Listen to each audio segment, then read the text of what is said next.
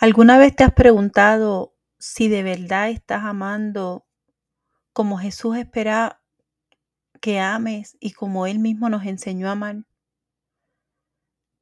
A veces pasan situaciones en nuestra vida que nos hacen detenernos y reflexionar sobre esto. Si es tu caso, te invito a que te quedes en este episodio. Se lo dedico a tres mujeres que hoy viven una amarga experiencia pero que están cubiertas por la sangre de Cristo y que las cubrimos en oración. Quédate y escucha este episodio hermoso dedicado a tres mujeres que conozco y que amo y que perdieron a sus esposos.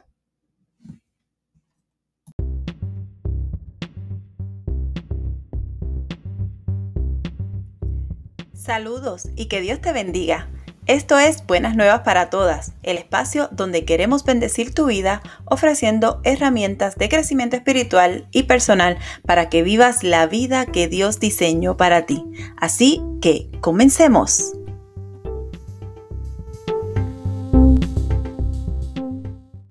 En menos de un mes, tres mujeres que conozco enviudaron. Y es tan impactante escuchar noticias como esta, porque primero son mujeres que conozco y que conocí a sus esposos y segundo, que fueron parejas, son parejas de mediana edad a las que le quedaban muchos años juntos por delante. Y en medio de mi reflexión sobre los frágiles que somos, entendí que tenemos que aprender a amar más. No se trata de vivir o de morir. Todos estamos viviendo y todos estamos muriendo a la vez. Eso es un asunto natural. Eso es parte de lo que, de lo que es la vida. Nacemos y en la medida en que vamos viviendo, estamos muriendo. Esa es la realidad. Todos tenemos una fecha de caducidad, todos tenemos una fecha de vencimiento, que aunque no la conocemos, la tenemos. Y Dios, que es soberano y que Él sabe qué es lo mejor para nosotros, sí sabe cuál es esa fecha de caducidad y lo que es más importante, la hará cumplir. Pero no se trata de nada de eso. De lo que se trata es de cómo nosotros estamos viviendo,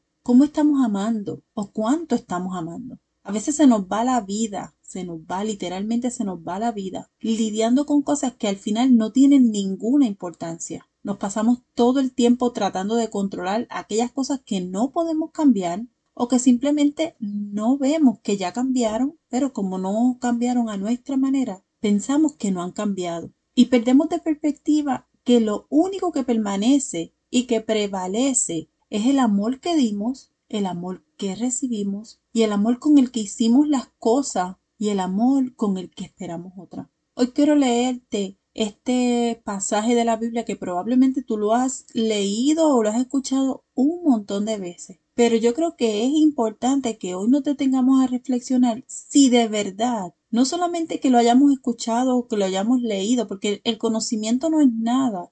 Si nosotros no sabemos poner esto en práctica, ¿sabemos nosotros amar de verdad? Amar como Dios espera que amemos amar a la altura de Jesús, quien entregó todo lo que era, todo lo que tenía por amor a ti y a mí. Amamos a ese nivel, porque probablemente tú no tienes que morir por toda la humanidad, pero el Señor nos designó unas personas para que les amemos y les cuidemos a la altura de Jesús. O sea que las tenemos que amar con todo lo que tenemos, con todo lo que somos. ¿Estamos haciendo eso de verdad? Y yo quiero leerte, los que me siguen saben que yo no suelo leer los pasajes completos por, por asuntos del tiempo aquí en el podcast. Pero hoy quiero leerte Primera de Corintios 13 y lo voy a leer en esta traducción que me parece a mí súper apropiada en este momento. Es lenguaje actual, la Biblia lenguaje actual. Y lo voy a leer completo porque yo quiero enfatizar que no es nada más leerlo, no es nada más, ah, yo me lo sé, yo lo he escuchado, ah, en mi iglesia lo leen mucho, predican sobre eso bastantes veces. No, no, no es que hoy tenemos que hacernos la pregunta si nosotros estamos amando de la manera que este texto lo dice. Dice Primera de Corintios 13 y como les dije ahorita voy a leer en la versión lenguaje actual. Se titula El amor verdadero. Si no tengo amor, de nada me sirve hablar todos los idiomas del mundo y hasta el idioma de los ángeles. Si no tengo amor, soy como un pedazo de metal ruidoso, soy como una campana desafinada. Si no tengo amor, de nada me sirve hablar de parte de Dios y conocer sus planes secretos. De nada, de nada me sirve que mi confianza en Dios me haga mover montañas. Si no tengo amor, de nada me sirve darles a los pobres todo lo que tengo. De nada me sirve dedicarme en cuerpo y alma a ayudar a los demás. El que ama tiene paciencia en todo y siempre es amable. El que ama no es envidioso, ni se cree más que nadie, no es orgulloso, no es grosero ni egoísta, no se enoja por cualquier cosa, no se pasa la vida recordando lo malo que otros le han hecho. No aplaude a los malvados, sino que los hablan con la, sino que hablan con la verdad. El que ama es capaz de aguantarlo todo, de creerlo todo, de esperarlo todo, de soportarlo todo. Solo el amor vive para siempre. Llegará el día en que ya nadie hable de parte de Dios, ni se hable en idiomas extraños, ni sea necesario conocer los planes secretos de Dios, las profecías y todo lo que ahora conocemos es imperfecto. Cuando llegue lo que es perfecto, todo lo demás se acabará. Alguna vez fui niño y mi modo de hablar, mi modo de entender las cosas y mi manera de pensar eran los de un niño. Pero ahora soy una persona adulta y todo eso lo he dejado atrás. Ahora conocemos a Dios de manera no muy clara, como cuando vemos nuestra imagen reflejada en un espejo a oscura. Pero cuando todo sea perfecto, veremos a Dios cara a cara. Ahora lo conozco de manera imperfecta, pero cuando todo sea perfecto, podré conocerlo como Él me conoce a mí. Hay tres cosas que son permanentes. La confianza en Dios, la seguridad de que Él cumplirá sus promesas y el amor. De estas tres cosas, la más importante es el amor. Cuando yo leo este pasaje, que al igual que muchos de ustedes lo han leído una y otra vez o lo han escuchado una y otra vez, pero yo tengo que hacerme la pregunta, ¿en verdad yo sé amar? ¿En verdad yo estoy amando como Dios espera que yo ame? ¿Qué mucho tiempo perdemos en tonterías? En tonterías que queremos hacer más grandes de lo que son qué mucho estamos dejando de amar por estar mirando lo que no es importante, qué poco esperamos, qué poca paciencia tenemos y qué poco amable estamos siendo, en especial con aquellos que tenemos cerca. Por el contrario, qué mucho orgullo, qué mucho egoísmo, qué mucho enojo contra todo y contra todos. Entonces vuelvo y me pregunto, ¿en realidad nosotros sabemos amar? Sabemos, o simplemente vamos por la vida por ahí en automático, enojados con nuestro empleo, con nuestros recursos o con la falta de ellos, con la situación social, con lo que está pasando a mi alrededor, con la criminalidad, con la inseguridad, enojados con todo.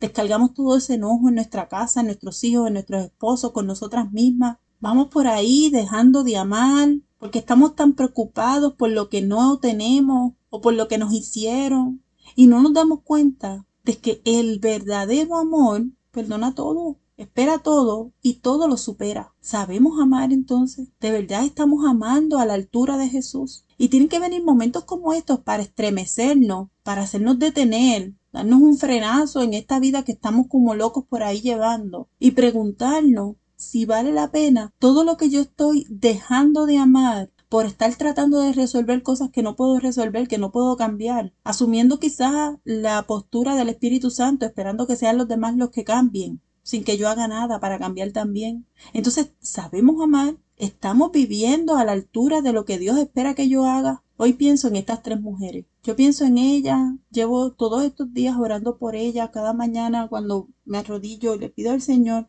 ¿Saben por qué? Porque yo no me puedo imaginar el dolor que en este mismo momento ellas tienen que estar sintiendo. Y yo no me lo puedo imaginar, primero porque las conozco y yo sé con cuánto amor ellas amaban a sus esposos. Eran tres parejas que se amaban y que por circunstancias que uno dice, pero ¿cómo pasó eso? Hoy son tres viudas, tres viudas básicamente jóvenes. Y eso me lleva a pensar en la oportunidad que tengo de mirar a mi esposo, de mirar a mis hijas, de saber que tengo a mi mamá viva, que tengo a mis hermanos, que tengo mucha familia a la que amo, que todavía están aquí conmigo. Y tengo la oportunidad, primero, de agradecer a Dios de que están con nosotros. Y segundo, la oportunidad de amarles y de demostrarles cuánto les amo. Y nosotros tenemos que no esperar a que momentos como este lleguen a nuestra vida para nosotros reflexionar sobre eso. Es que nosotros deberíamos primero pensar en el amor y después pensar en otras cosas. Yo no digo que la vida de familia sea perfecta, la vida de matrimonio no es perfecta para nada, pero no es perfecta en ambas direcciones porque nosotras tampoco somos perfectas. Y esperamos a veces que nuestros maridos o con nuestros hijos se comporten de una manera perfecta cuando nosotras mismas no podemos llegar a ese nivel de perfección. Lo que estoy diciendo es que tenemos todavía la oportunidad de abrazar, de amar, de perdonar, de agradecer. Y estamos haciéndolo. O nos estamos quejando. O estamos refunfuñando por todo. O estamos diciendo, pero ¿por qué me toca esto a mí? O, o simplemente estamos ignorando a la gente que de verdad necesita de nuestro amor, porque fue las personas designadas. hemos sido designadas a amar a esas personas. Lo estamos haciendo a la altura de Jesús. Eso es amar a pesar de cualquier circunstancia, amar a pesar de cualquier problema. ¿Quién es tu esposo en tu vida? ¿Quién es? Yo le estoy hablando aquí a mujeres casadas, mujeres que, que hace años no tienen una experiencia de amor verdadero con sus esposos porque tantos problemas las abruman las cubren que se han olvidado de amar al hombre del que alguna vez se enamoraron y que lamentablemente a veces tienen que llegar estos momentos para darnos cuenta de que estaban ahí a nuestro lado a pesar de que nos abruman con sus cosas, a pesar de que nos sentimos un poco eh, llenas, cargadas, están ahí. Y vuelvo a hacer la pregunta, ¿estamos amando, amando al nivel que Jesús amó? Vemos a nuestros hijos imperfectos como también nosotras somos imperfectas, haciendo cosas que nosotras jamás esperábamos que hicieran pero que la están haciendo. ¿Y qué estamos haciendo nosotros? ¿Quejándonos por eso? ¿O estamos amando? Amando porque todavía están vivos, porque todavía hay esperanza para nuestros hijos, porque todavía son rescatables, porque Dios no los ha desechado y yo me estremezco, en este momento me estremezco. Me estremezco porque tenemos que dejar de perder el tiempo en cosas que no tienen sentido, porque lo único que nosotros no vamos a poder nunca resolver es la muerte. Cuando un familiar de esta categoría se va de nuestra vida, lo que no hicimos ya no lo vamos a poder volver a hacer. Entonces, ¿qué prefiere? ¿Qué preferimos? ¿Un hijo dando candela o un hijo muerto? ¿Un esposo siendo ellos o que esté muerto? Yo no sé ustedes, yo no, no sé ustedes, pero yo me estremezco con estas noticias porque yo no imagino yo no imagino mi vida sin estos tres seres que Dios ha puesto en mi vida. No imagino. Y cada día le pido al Señor que envíe sus ángeles alrededor de ellos y les cubra y los guarde y los traiga a salvo a casa. Porque yo he entendido que ellos han sido designados a mí y que yo tengo que orar y velar por ellos y que los tengo que amar a pesar de, por encima de, yo los tengo que amar. Este episodio este episodio yo se lo quiero dedicar a esas tres mujeres que hoy, en medio de ese dolor y sin saber quizás cómo van a proseguir, cómo van a enfrentar el día de mañana, los próximos años, yo quiero dedicárselos porque yo no quiero que ellas queden en el olvido. Primero quiero decirles que Dios las ama, que las cuida, que está con ellas, aún en este momento de dolor. Es más, en especial en este momento de dolor, ahí está Dios abrazando y cobijándola. Pero que también sepan que esta sierva va a seguir orando por ustedes, mujeres. Mujeres de fe, porque yo sé que se van a levantar y que todo este dolor va a ser transformado y que ustedes van a servir de mucha inspiración a otras mujeres para levantarse. A ti que me escuchas y que estás ahí, que todavía tienes a tu esposo, a tus hijos, no sé, no sé a quién tengas alrededor, que hoy tengas que decirle te amo a pesar de, te amo, no importa las circunstancias que estamos viviendo, vamos a poder superar esto porque lo único que no se puede superar es la muerte. Volvamos a, a Primera de Corintios 13, volvamos ahí a amar de esa manera. Eso es sin precedente. Lo único que ha hecho yo creo que amar de esa manera ha sido Jesucristo. Pero nosotros somos llamados a amar de esa manera. Si no, eso no estaría ahí en la palabra. Primera de Corintios 13 no es un texto bonito, ay qué bonito para decirlo en una boda, no, es para vivirlo, es para ponerlo en práctica, es para no olvidarlo, es para memorizarlo, meditarlo, ejecutarlo, de manera que nosotros de verdad podamos amar a la manera de Cristo, para que nosotros de verdad podamos amar como Dios espera que yo ame, sin enojo, sin egoísmo, sin orgullo, con mucha paciencia, con mucha amabilidad dando todo de mí, esperando lo mejor, haciendo lo mejor de mí, demostrando lo que Jesús ha hecho en mi vida. Así es como se ama, porque ya tenemos que dejar las cosas de, los, de niñería.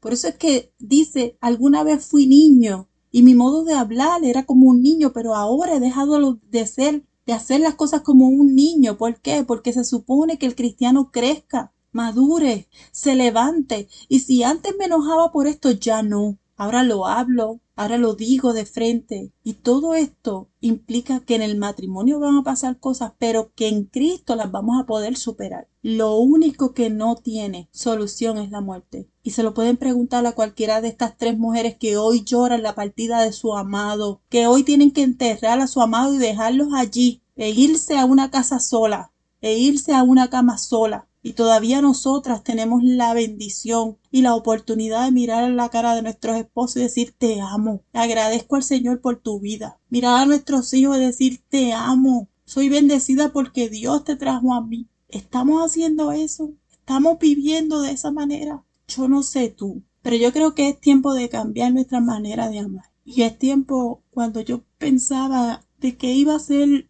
este episodio, sabía que, que habíamos estado pasando por esto y que de alguna manera yo tenía que traer esto, pero yo decía, ¿cómo, Señor? ¿Cómo? Porque son temas difíciles, son temas fuertes. Hay muchas mujeres que dicen, no, pero es que mi marido me hace la vida imposible. No, pero es que mi marido es un canalla. No, pero es que mis hijos no merecen ya más ninguna de mis lágrimas. Y ahí la palabra nos está diciendo que el amor es capaz de aguantarlo todo, de creerlo todo, de esperarlo todo, de soportarlo todo. Y no estamos hablando de golpes, no estamos hablando de malos tratos, pero estamos hablando de un cambio, una transformación de nuestra mente. En la medida en que nuestras palabras y nuestras acciones están dirigidas al amor, toda la atmósfera cambia, todo se transforma. Jesús enfrentó muchas situaciones sociales en amor, con mucha determinación, con mucha valentía. En algunas ocasiones dijo cosas que no eran socialmente aceptables, pero por eso nunca dejó de amar. Finalmente cumplió su propósito por amor, por amor. Entonces nosotros creemos que no podemos lograr nada y desechamos nuestros matrimonios, desechamos nuestra familia, desechamos a nuestros hijos, cuando en realidad deberíamos practicar más y de una mejor forma la manera en cómo amamos. Todas estas cosas van a pasar. Hay tres cosas que son permanentes. La confianza en Dios, la seguridad de que Él cumplirá sus promesas y el amor. Estas tres cosas permanecen para siempre y no es casualidad que sea la confianza en Dios, que es la fe, la seguridad de que Él cumplirá sus promesas, que es la esperanza y el amor. Pero que de estas tres cosas, la más importante sea el amor, porque el amor es el que cubre multitud de errores. Porque el amor es la, es el, la base, es el todo que mueve y que sostiene todo lo creado. Dios es amor, claro que es amor. Nos ama, te ama, pero espera que tú ames de la misma manera, con todo lo que tienes, de frente, sin desechar, especialmente a tu casa. Yo te bendigo, te bendigo, te bendigo. Oro para que el Señor te dé la fortaleza, la sabiduría de ser esa mujer virtuosa que Él espera que tú seas. Y de que tú de ahora en adelante vayas a tu casa y agradezcas por cada uno de los seres que están bajo tu designio. Te bendigo, mujer, a ti que me estás escuchando. No te olvides nunca de amar. Mira a tu esposo, mira a tus hijos. Ama con todo lo que tienes. Créeme, que la atmósfera de tu casa va a cambiar. Si este episodio fue de bendición para ti, compártelo con otra mujer. Hay muchas mujeres que necesitan escuchar esto. El hombre es el sacerdote de la casa, pero nosotras somos las mujeres virtuosas, las que con amor mantenemos la casa a flote. Dale el lugar a tu, al sacerdote de tu casa para que sea el sacerdote, pero cumple tu misión virtuosa. Te bendigo y que este episodio haya sido de mucha bendición para ti. Te veo la próxima semana. Bye bye.